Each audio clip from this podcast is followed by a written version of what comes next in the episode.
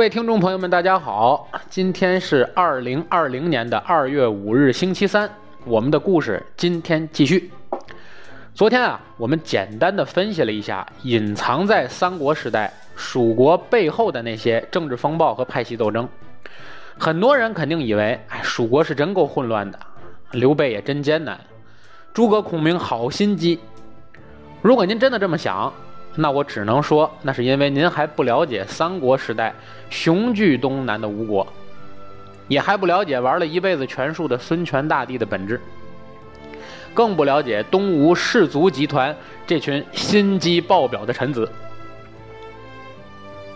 所以啊，今天我就继续陪同各位听众抽丝剥茧，我们来一起挖一挖东吴背后的那些隐藏的故事。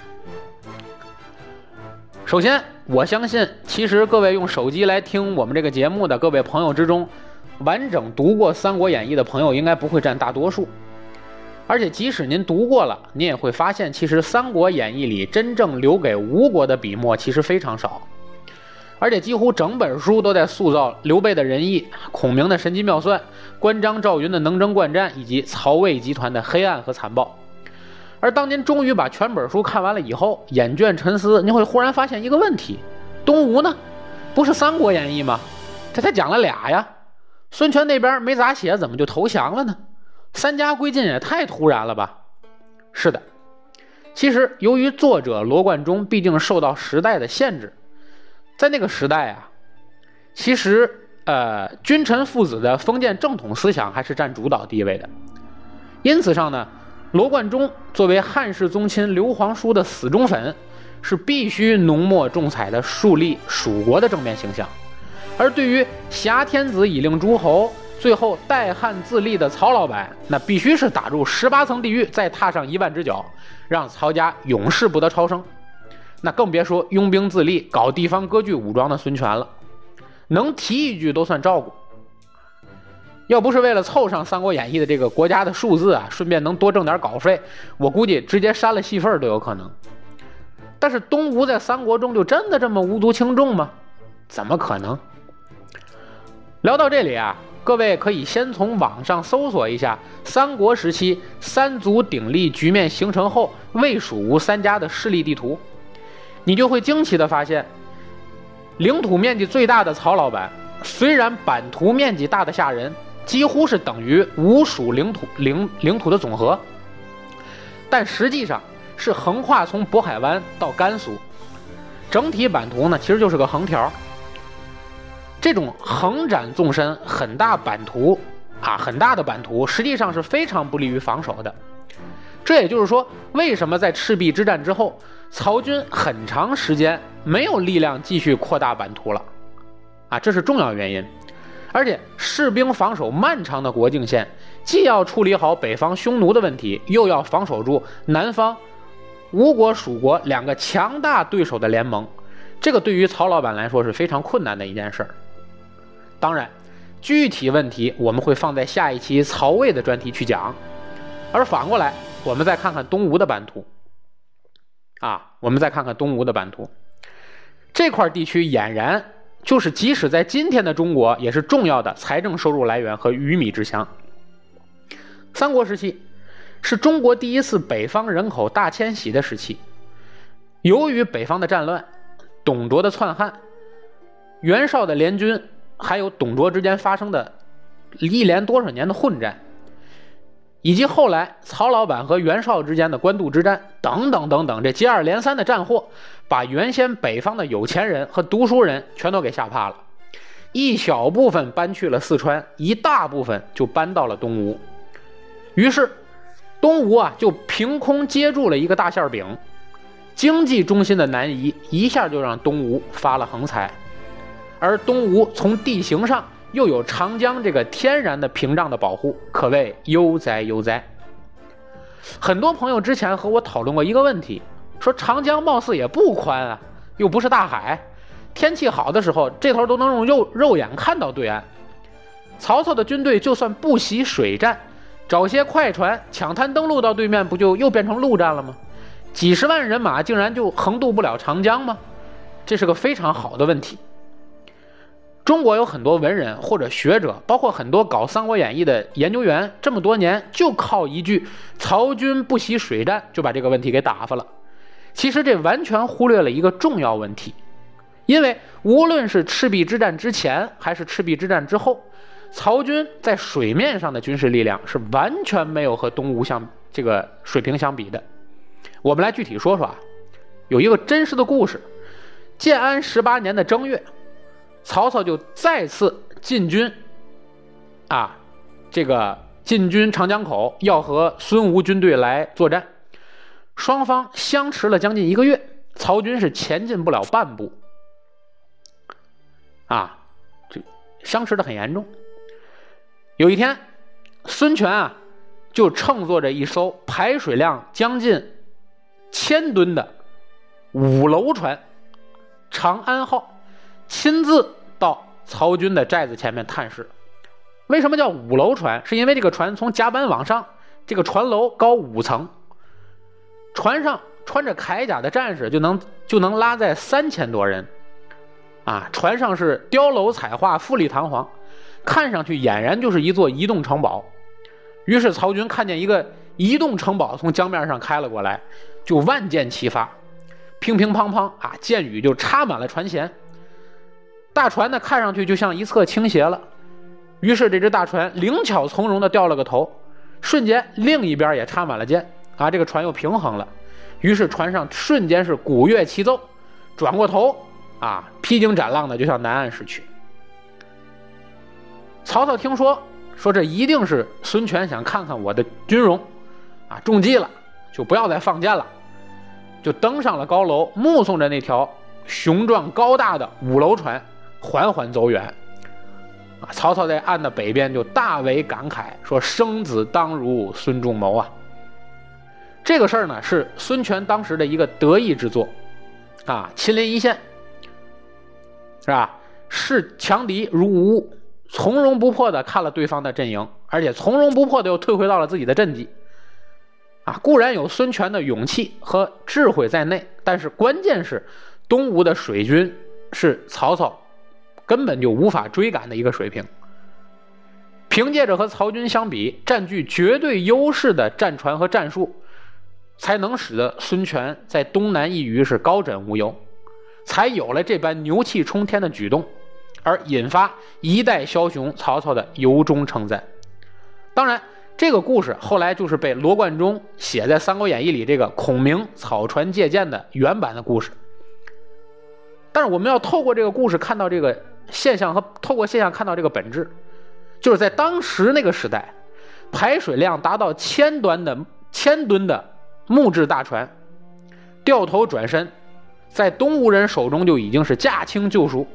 想想啊，现在马路上开车的很多老司机，一把方向掉个头还能吹牛吹上好些日子，可是在这个大江之中，来去自如的这个大船，就不能不惊叹东吴的。舰船制造技术和驾驶技术的高超，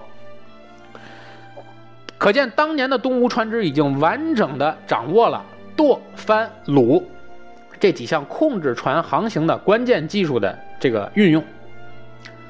而且呢，当时东吴的船据记载已经有从四帆到七帆种类繁多的战船，而当时也能够熟练的利用帆的升降和转向来汇聚风力。而舵的发明已经成熟的解决了这个船在江河里顺利这个掉头和转向的问题，而橹的使用又大大提升了船的航行速度。诸多因素混合在一起，足见东吴的造船业和航海术已经遥遥领先于当时的国际先进水平。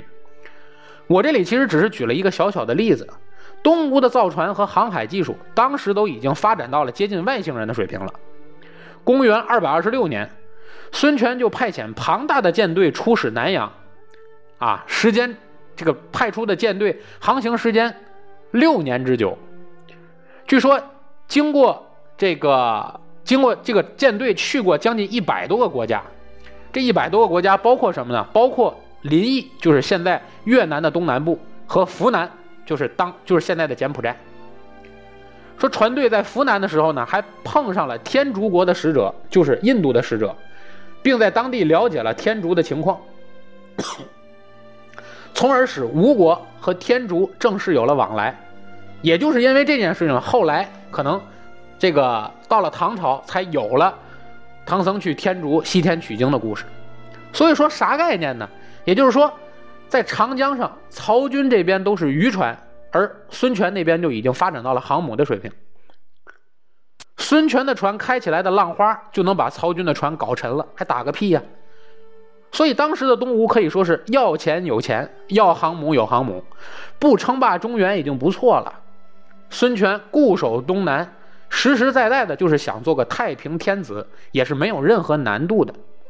但是事实真的是如此吗？孙权的日子好过吗？这个我们就要先看看。构成东吴政权的几个体系。昨天啊，我们拆分了西蜀刘备的政权结构，我们也知道了，老刘的公司呢，其实是由三家子公司构成的，而且这三家子公司还不团结，整天掐架，谁也不服谁。东吴这边啥情况呢？孙权啊是个富二代，他爸爸孙坚自主创业搞起了公司，而且公司经营的还不错。有一年，北方有个叫袁绍的。成立了一个重整河山、恢复汉室的大型学术研讨会，袁绍就自封研讨会的主席，邀请孙坚出席。研讨会的主题是研究把危害汉室基业的大坏蛋董卓干掉。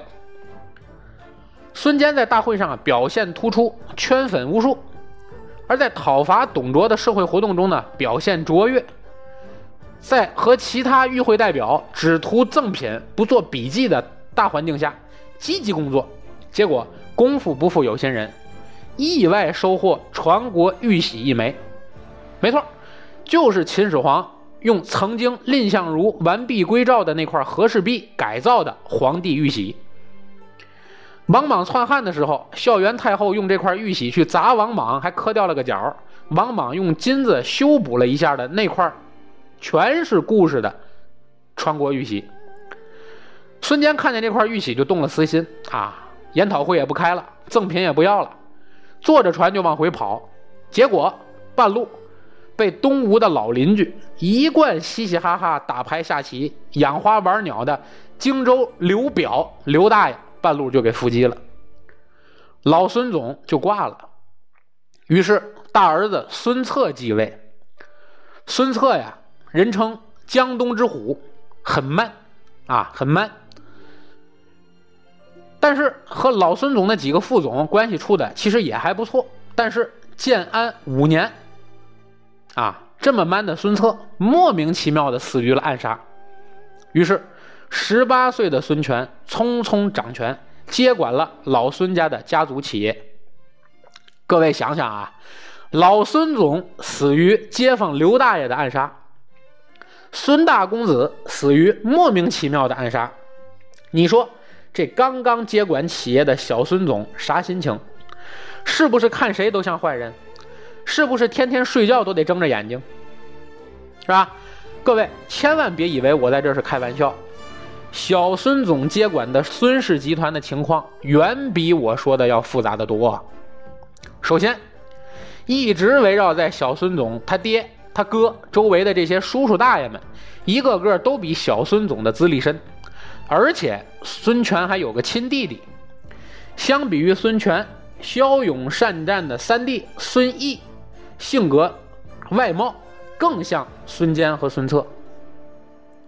这些叔叔大爷当中啊，很多人都和孙老三的来往特别密切，而且更何况孙权他哥孙策死的时候已经有了子嗣，而且还生了个儿子。所以，即便江东不交到孙毅的手里，也会传给孙策的儿子。无权无势、无根无基、无功劳的孙权，根本就没有任何继位的可能。可以说，连孙权自己都没想过，他哥哥会莫名其妙的把位置传给了他。而更何况，即使孙策是有意传位给孙权，当时在文臣中如果没有张昭的全力支持。武将里，如果是没有后来的大都督周瑜、鲁肃的认可，孙权是根本没有办法掌控江东的。所以小孙总自从坐上集团总裁的位置，就总觉得不踏实，总觉得自己屁股底下这把椅子是靠给别人卖脸色换来的。再看看整个东吴集团和所有管理层及中层以下干部的构成情况，东吴集团的人才库其实本质就是地方豪强。啊，地方豪强，说白了就是地痞恶霸，是早期北方的一些移民到了南方，在当地成了大户，而且逐渐的掌握了一群人口，一家大户就逐渐的变成了一个军事集团加上经济集集团的一个整合体，种田也是他们，作战也是他们，而这些地方大户全都是依靠。世袭制的传承，所以大户世袭之后，就是拥有私兵，而且拥有独立领地的领地主，是不是很像中世纪的欧洲？而东吴的这些拥有私兵，而且还有自己领地的将领有多少个呢？大概有上百个，其中势力很大的也得有个五六十个，而且每一个私兵将领。其私人军队的人数其实都不算多，少的五六百，多的一般也就是一千多。这跟曹操在北方动不动就是几万家、几万家这样的这个私兵将领是完全不一样的概念。所以，东吴所面临的问题是怎样将这些地方的豪强、私人部队有效的统一在一个统一的团队下。刚刚接管公司的孙权。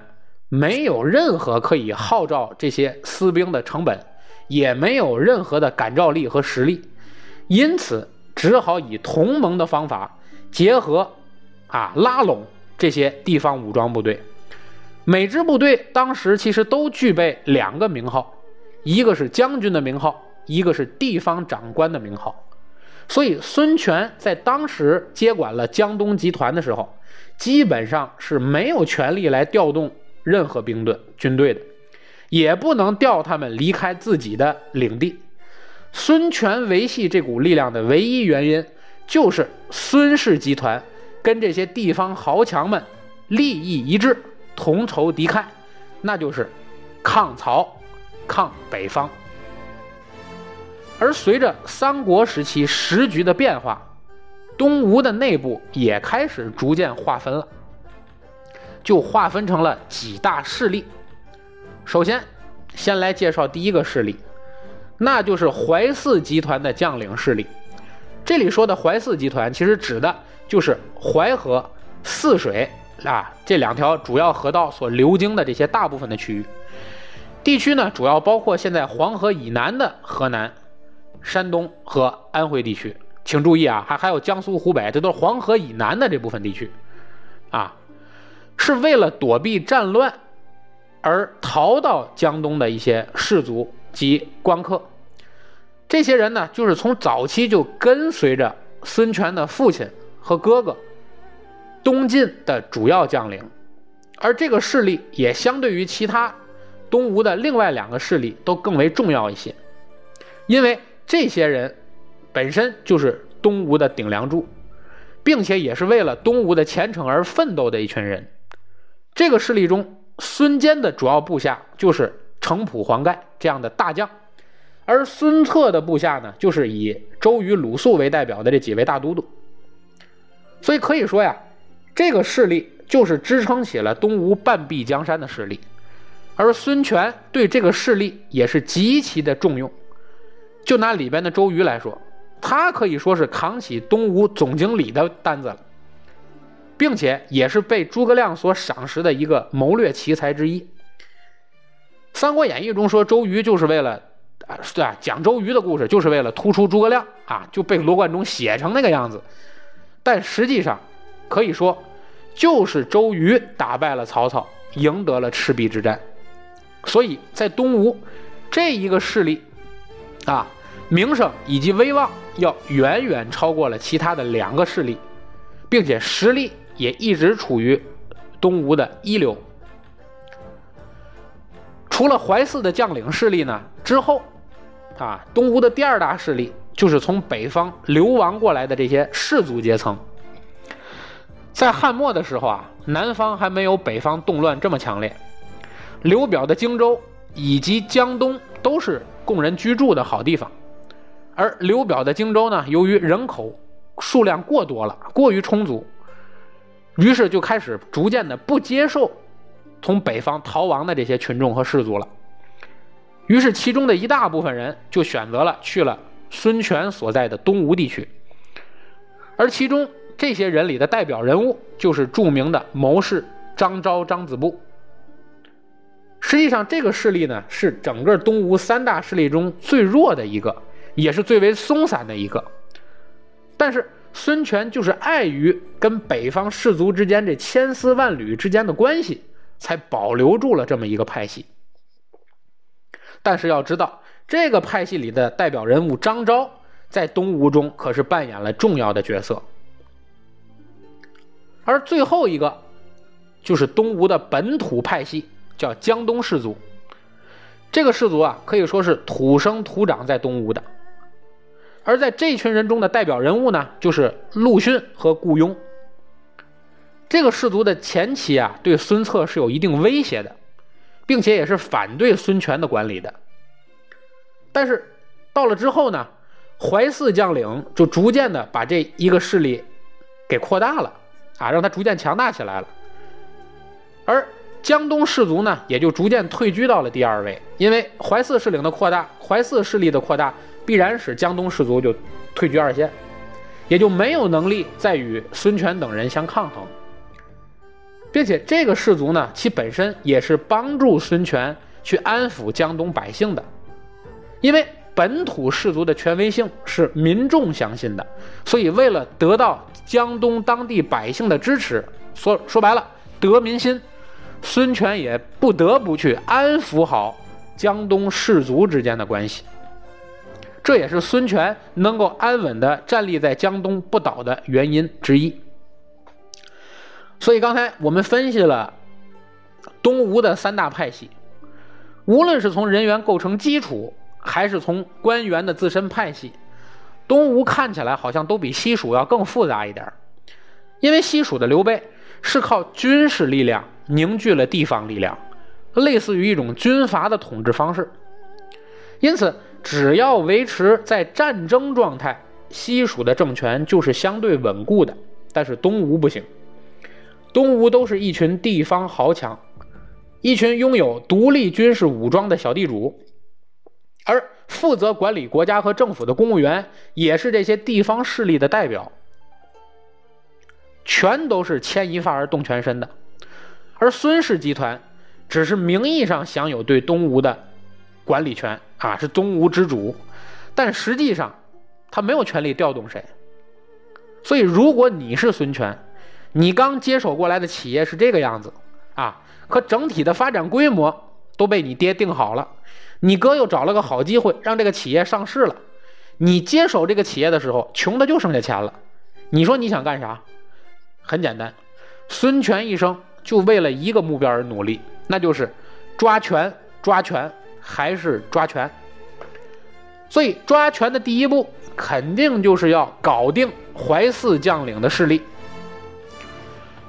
怀泗将领的第一任领袖啊，是周瑜。相对于未来几任怀泗领袖，其实周公瑾勉强算是一个能让孙权放心的人，因为周瑜在少年时期就一直跟着孙氏兄弟结下了不解之缘，属于光着屁股玩大的，撒尿和泥的关系。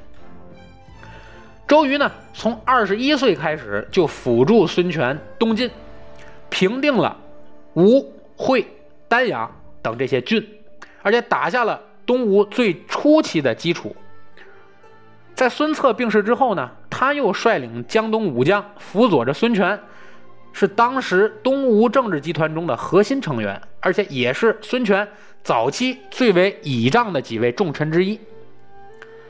周瑜的主要成就啊，除了帮助孙权坐定大位、开拓局面之外，在平定山岳叛乱、讨伐黄祖。力排众议的制止遣送质子等大小战役和事件之中，居功至伟是无人能比。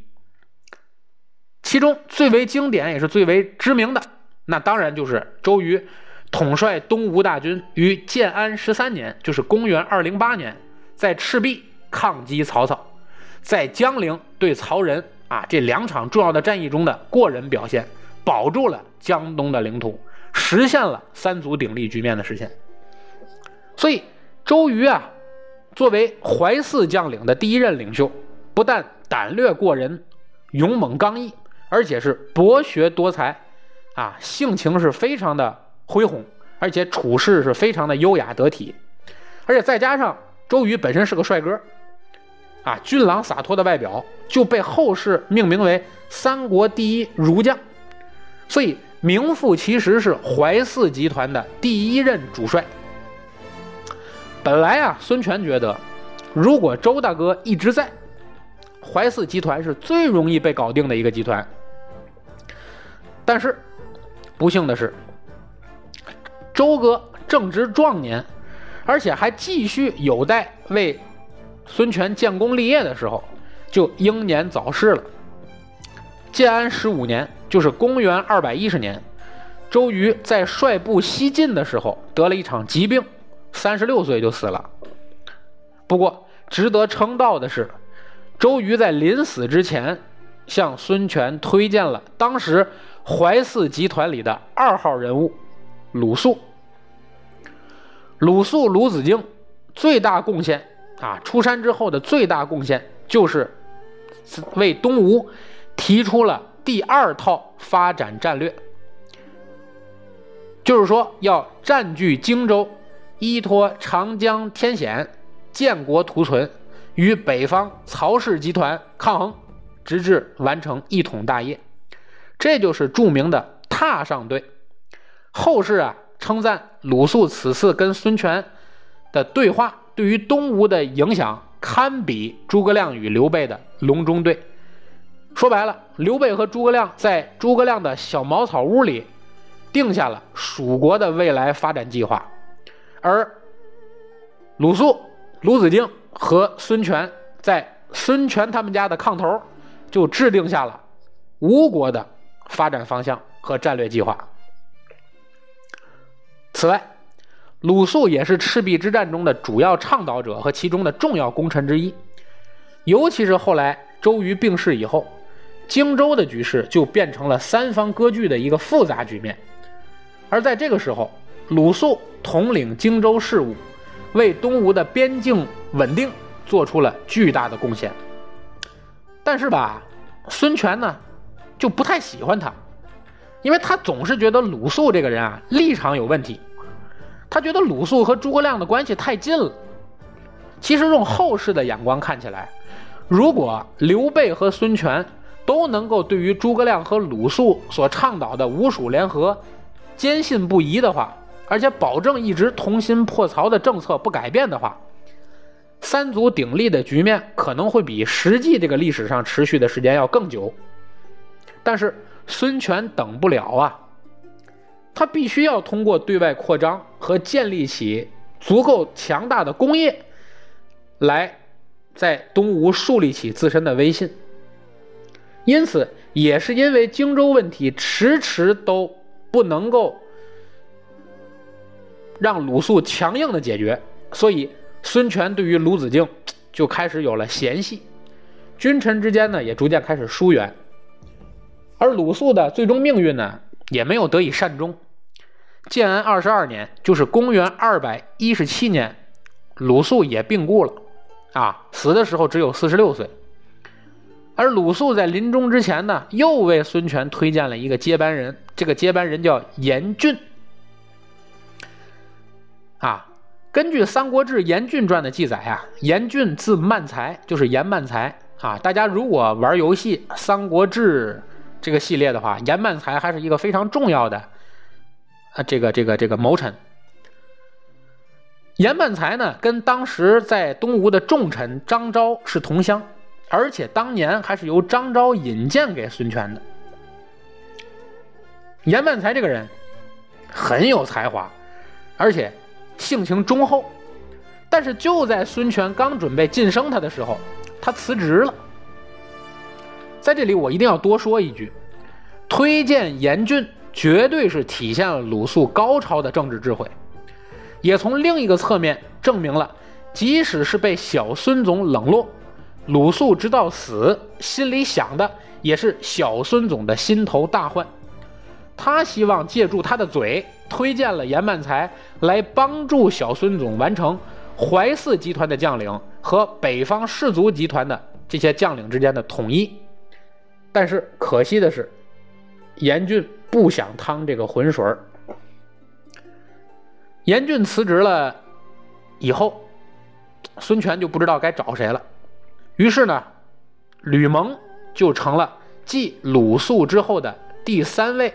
淮泗集团的军事主帅吕蒙啊，是成长于孙策时期的一位重要的武将，成才于孙权时期，啊，他是成才于孙权时期，是淮泗集团中非常著名的一个将领。在孙权的刻意安排之下呢，吕蒙参加了早期的对魏国和蜀国的所有的重要战役。在实际的战争中呢，也取得了充分的历练和提升。其中最为经典和知名的战役，就是在建安二十四年，也就是公元二百一十九年，他趁着关羽北上伐魏之际，统帅三军白衣渡江，平定荆州南郡，并最终斩杀关羽父子，取得了丰硕的战果。当然，吕蒙最终的结局呢，也跟前面所说的两位前辈一样。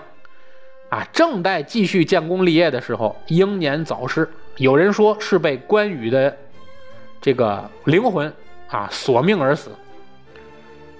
因为荆州之战是刚刚结束，啊，四十二岁的吕蒙就突然间在大殿之内病死了。周瑜、鲁肃、吕蒙这三个人不仅是淮泗集团中主要的将领。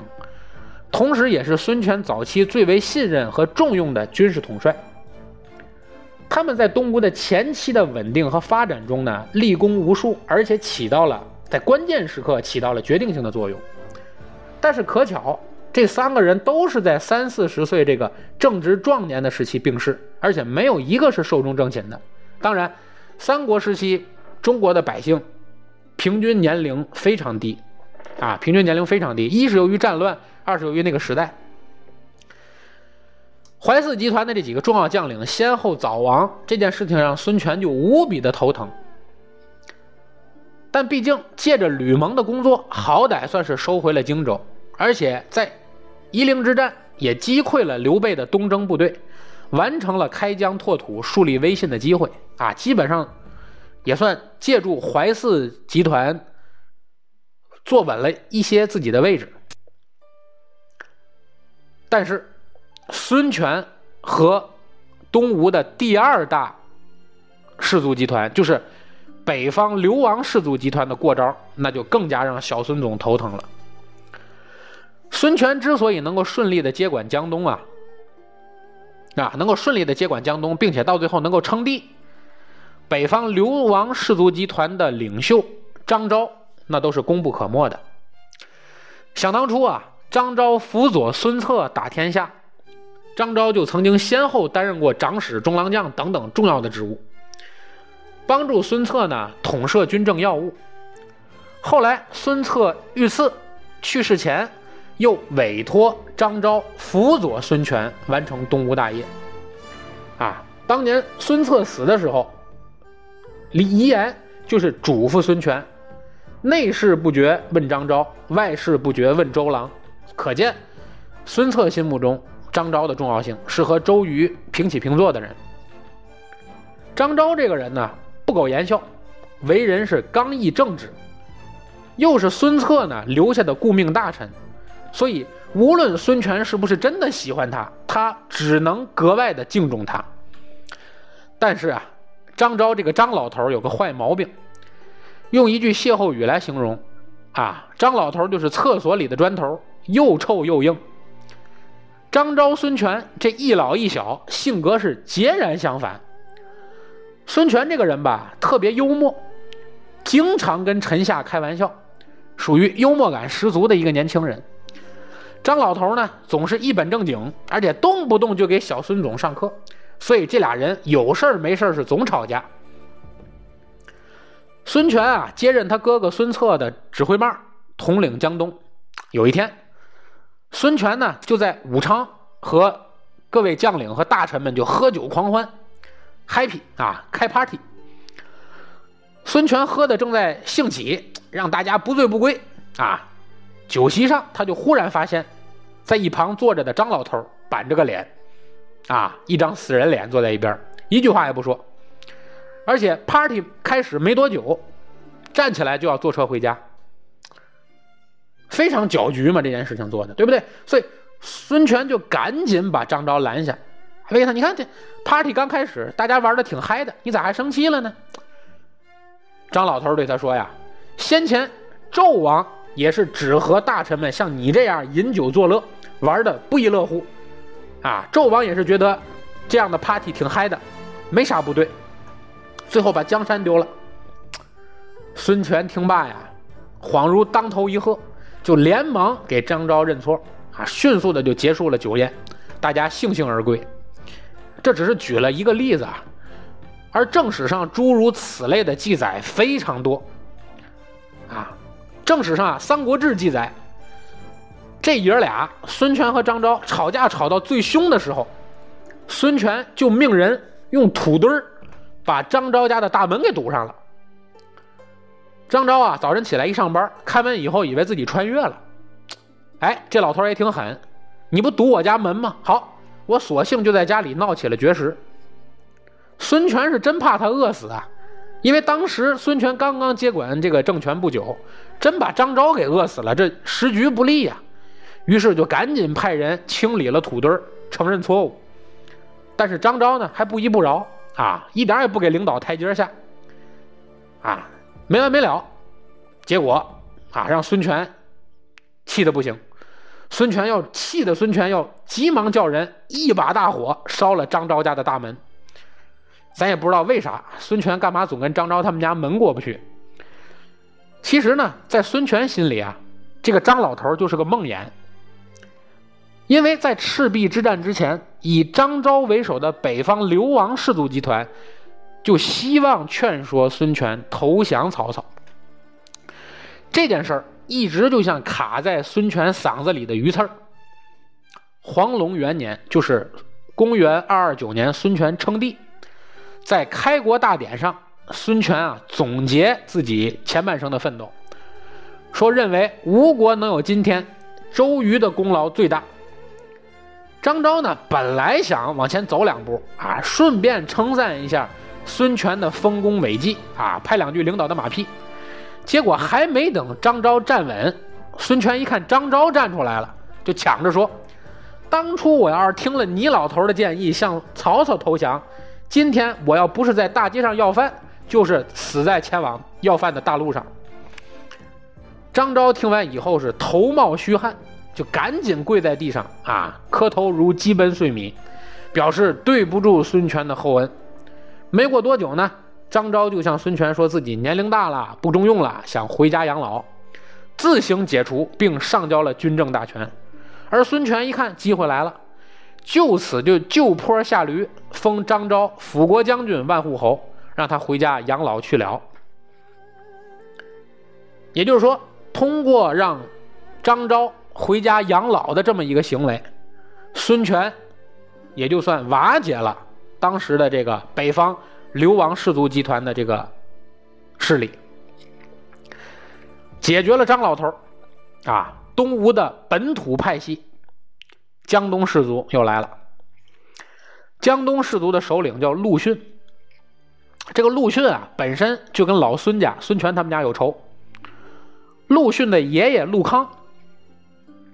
啊，就是孙权他哥孙策杀的，因为当年，啊，孙策有一度是屈身于袁术帐下的，而当时袁术和陆康是有战争的，所以袁术就派孙策去和陆康作战，而陆康呢兵败，所以孙策杀进去之后就屠了陆康的城，陆氏宗族百余人里有将近一半的人就都被孙策杀掉了。而年幼的陆逊得以存活下来，辗转反侧，最后到了陆氏家族，熬到了陆氏家族归降于东吴的孙家，才算完。陆逊呢，在成年之后，虽然才气十足，但是在江东士族中也逐渐的崭露了头角啊，崭露头角，进而呢，被江东士族拥护为党魁。但是，孙权出于对于兄长当年做出啊，就毕竟是给陆逊一家子杀了一半的人啊，对吧？做出这样的事情，就对于重用陆逊这件事情，一直是有所顾虑。因此，始终也没有给陆逊足够的机会来施展自己的才华和抱负啊。而最后，陆逊真正崭露头角，就是在与刘备的夷陵之战中，陆逊用奇谋火攻，大破刘备，进而获得了孙权的重用。后期啊，孙权称帝，陆逊的仕途呢，也可以说是。步步高升，顺风顺水。在吴国两任前两任这个丞相啊，孙绍和顾雍之后，陆逊就顺理成章的做了吴国的第三任丞相。啊，很多人可能不知道，孙权是一位中国历史上非常高寿的帝王，在那个时代，啊，孙权活到了七十一岁。你要知道，在三国那个时代，活过七十岁是非常非常非常不容易的一件事儿。可是，在中国历朝历代当中，皇帝在位时间越长，那么皇帝的这些子嗣们争夺皇权和皇位的这个斗争就会愈发的激烈，因为这些子嗣们都知道，皇帝在位的时间长，那么他们登基当皇上的时间也会相应的延长。但是每个人的生命都是有限的，啊，所以夺嫡之争就会格外的激烈。当然，吴国也不会例外。在孙权的晚年，啊，就有太子孙和和鲁王孙霸之间的皇位斗争，史称叫南鲁党争。时任丞相的陆逊呢，就很不幸的被卷入了党争之中。而当时的陆逊是站在太子这边的太子党，因为时常给孙权上书建议，让孙权册立太子孙和为皇储。啊，刚开始呢，孙权不予理会，但是这个陆逊啊，好像政治头脑不足啊，就反复的上书，最终惹毛了这个皇帝，最终导致皇帝和丞相离心离德。啊，最就最后就逐渐的疏远了陆逊，还把陆逊的子侄罢官流放。最后辛辛苦苦熬到丞相之位的陆逊，只做了一年的丞相，就郁郁寡欢，愤懑而终了。所以大家看我上面讲的这一些，我们会发现，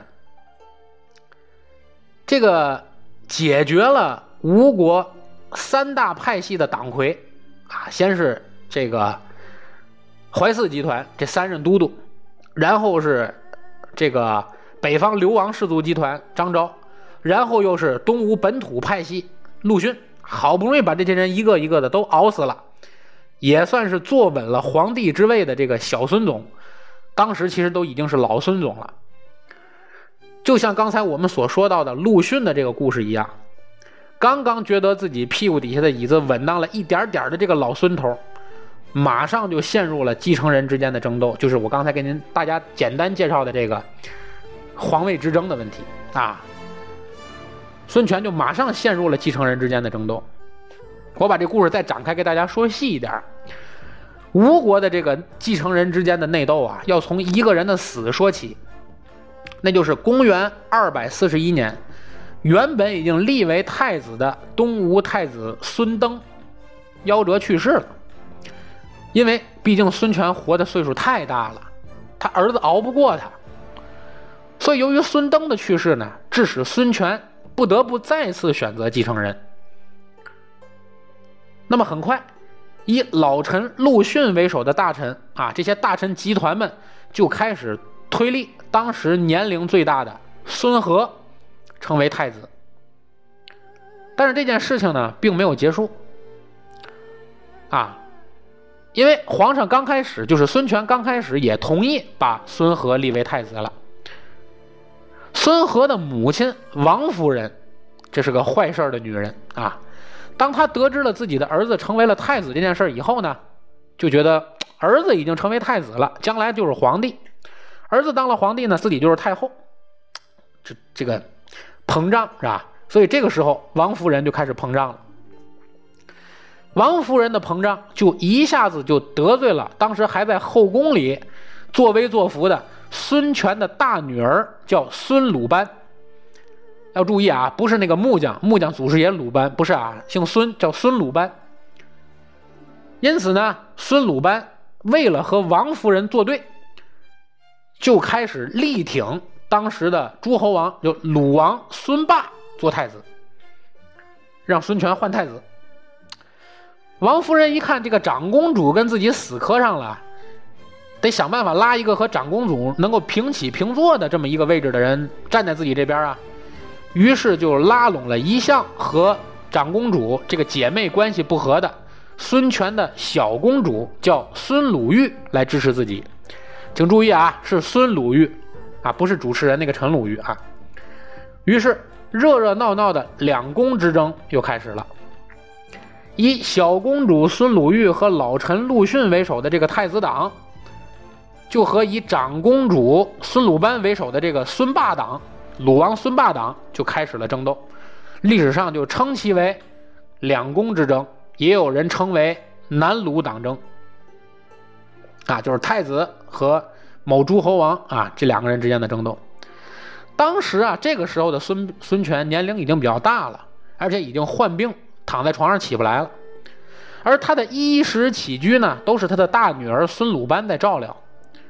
所以孙鲁班就开始在孙权旁边告刁状，说太子如何如何的不好，他老妈王氏是如何如何的膨胀。如何如何的嚣张，如何如何的不把别人放在眼里，因为这个时候孙权年龄很大，脑子已经没有年轻时这么好使了，所以就偏听偏信了自己大女儿孙鲁班的话，就十分气愤的将太子和王夫人叫到跟前大肆数落了一顿。啊，而此时，因为王夫人和太子在这个孙权这边信任度的陡然下降。那么，此时掌握孙权衣食起居的这个大女儿孙鲁班，实际上就逐渐的要掌握在吴国另立太子的这件事情的主动权。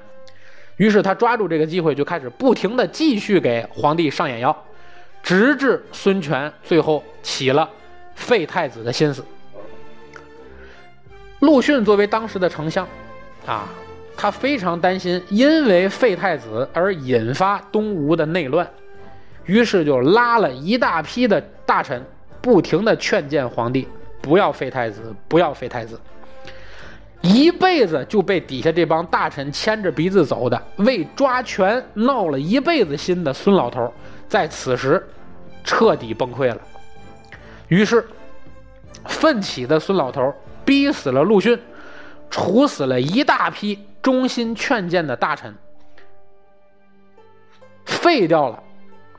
刚刚立起不久的太子，而废掉太子不久，孙权就查明整个事件就是由于两宫之争所带来的。于是气急败坏的孙权又把他大女儿孙鲁班以及支持孙鲁班所拥护的鲁王孙霸那些大臣，以及鲁王孙霸自己的儿子本身，全部赐死。啊，也就是说，无论是鲁王党还是太子党，到最后都没落好下场，将两边的党派都予以严肃的处理。但是，把太子也干掉了，把鲁王孙霸也干掉了，孙权的继承人的问题又成了大问题。可是此时，孙权的儿子就真的不多了，而经过两宫之争，东吴的大臣。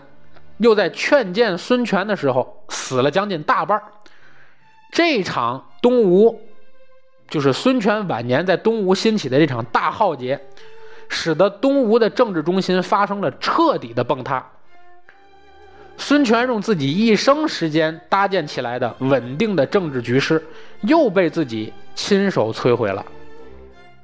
时隔不久呢，七十一岁的孙权，在吴国的首都建业驾崩了，而吴国的辉煌也随着孙权的离去彻底结束。